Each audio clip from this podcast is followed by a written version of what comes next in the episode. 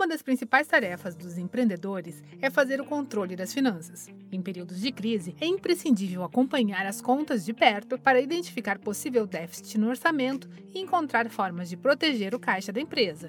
Por isso, o Sebrae São Paulo preparou esta série sobre o assunto. Ao longo de sete programas, você vai conferir dicas sobre como reduzir os custos e equilibrar o departamento financeiro do negócio. Neste primeiro episódio, a consultora do Sebrae São Paulo, Adriana Montoro, explica o que são custos fixos e variáveis e como identificá-los na empresa. Cortando gastos e controlando despesas.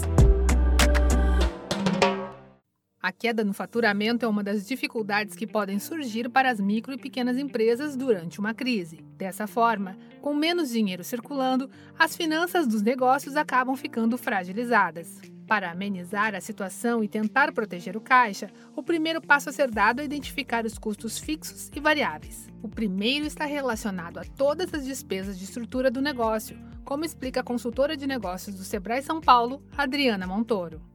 As despesas fixas numa empresa, elas estão relacionadas às despesas de estrutura. É todos os gastos que mantêm a empresa funcionando. Então, para isso, eu tenho uma série de itens, entre eles as despesas operacionais, que são relacionadas à água, luz, telefone, aluguel, o próprio contador que a empresa necessita ter, no quesito de despesas relacionadas a funcionários também é considerado como uma despesa fixa a partir do momento que eu tenho salário e os encargos. Os encargos também são despesas fixas. Essa estrutura de despesas entre a operação da empresa, o grupo de colaboradores, faz com que a gente tenha um total de despesas mensais, que compõe aí uma estrutura de despesas no qual, independente da venda da empresa, é algo que eu tenho um compromisso a ser pago ao longo do mês. Já os gastos variáveis são aqueles que, como o próprio nome indica, variam conforme a quantidade produzida ou vendida. De acordo com a especialista do Sebrae São Paulo, Adriana Montoro, comissões e impostos também vão compor essas despesas. Ela sofre a interferência da venda. Então, quanto mais eu vendo, mais despesa variável eu vou ter. Que, que nós temos aí na lista de despesas variáveis? Vamos pegar como exemplo uma empresa de comércio. A empresa de comércio ela faz a revenda de produtos. Ao revender um produto, eu tenho como gasto variável a venda da mercadoria.